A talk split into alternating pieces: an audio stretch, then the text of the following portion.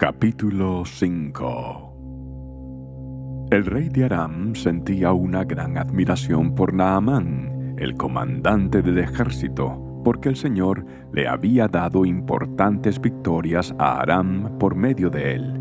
Pero a pesar de ser un poderoso guerrero, Naamán padecía de lepra. En ese tiempo, los saqueadores arameos habían invadido la tierra de Israel, y entre sus cautivos se encontraba una muchacha a quien habían entregado a la esposa de Naamán como criada.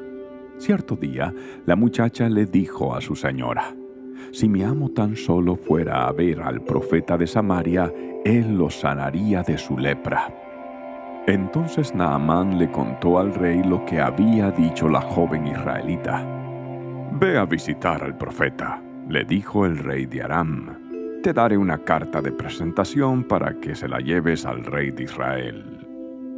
Entonces Naamán emprendió viaje y llevaba de regalo 340 kilos de plata, 68 kilos de oro y 10 mudas de ropa. La carta para el rey de Israel decía, Mediante esta carta presento a mi siervo Naamán, quiero que lo sanes de su lepra. Cuando el rey de Israel leyó la carta, horrorizado, rascó sus vestiduras y dijo, ¿acaso soy Dios para dar vida y quitarla? ¿Por qué este hombre me pide que sane a alguien con lepra? Creo que solo busca pelear conmigo. Sin embargo, cuando Eliseo, hombre de Dios, supo que el rey de Israel había rasgado sus vestiduras en señal de aflicción, le envió este mensaje. ¿Por qué estás tan disgustado? Envíame a Naamán, así él sabrá que hay un verdadero profeta en Israel. Entonces Naamán fue con sus caballos y carros de guerra y esperó frente a la puerta de la casa de Eliseo.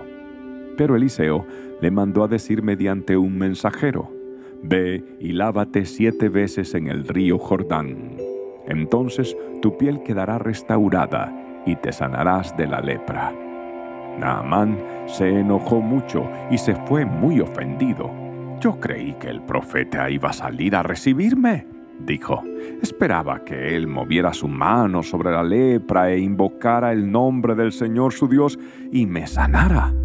¿Acaso los ríos de Damasco, el Habaná y el Farfar no son mejores que cualquier río de Israel? ¿Por qué no puedo lavarme en uno de ellos y sanarme? Así que Naamán dio media vuelta y salió enfurecido.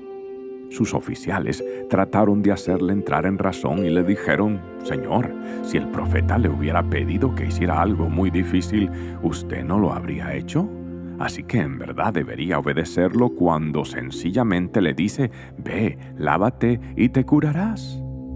Entonces Naamán bajó al río Jordán y se sumergió siete veces tal como el hombre de Dios le había indicado, y su piel quedó tan sana como la de un niño, y se curó. Después Naamán y todo su grupo regresaron a buscar al hombre de Dios. Se pararon ante él y Naamán le dijo, Ahora sé que no hay Dios en todo el mundo excepto en Israel así que le ruego que acepte un regalo de su siervo.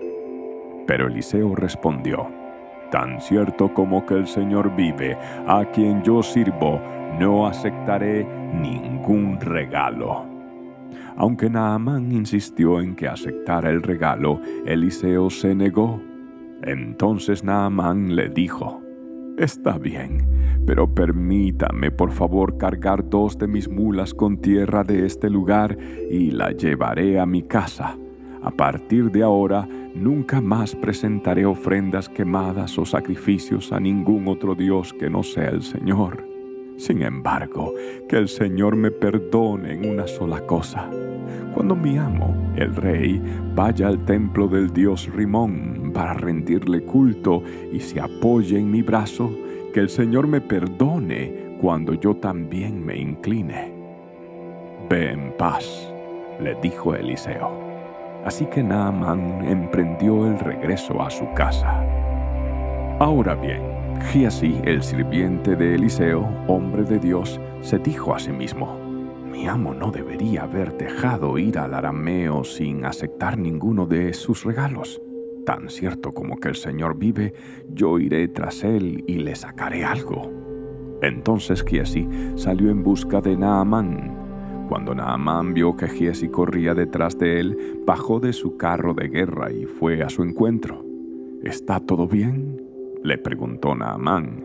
Sí, contestó Giesi, pero mi amo me mandó a decirle que acaban de llegar dos jóvenes profetas de la zona montañosa de Efraín y él quisiera 34 kilos de plata y dos mudas de ropa para ellos. Por supuesto, llévate el doble de la plata, insistió Naamán. Así que le dio dos mudas de ropa, amarró el dinero en dos bolsas y mandó a dos de sus sirvientes para que le llevaran los regalos. Cuando llegaron a la ciudadela, Giesi tomó los regalos de mano de los sirvientes y despidió a los hombres. Luego entró en su casa y escondió los regalos. Cuando entró para ver a su amo, Eliseo le preguntó, ¿A dónde fuiste, Giesi? A ninguna parte, le contestó él. Pero Eliseo le preguntó, ¿No te das cuenta de que yo estaba allí en espíritu cuando Naamán bajó de su carro de guerra para ir a tu encuentro? ¿Acaso es momento de recibir dinero y ropa, olivares y viñedos, ovejas y ganado, sirvientes y sirvientas? Por haber hecho esto, tú y todos tus descendientes sufrirán la lepra de Naamán para siempre cuando Giesi salió de la habitación, estaba cubierto de lepra. Su piel se puso blanca como la nieve.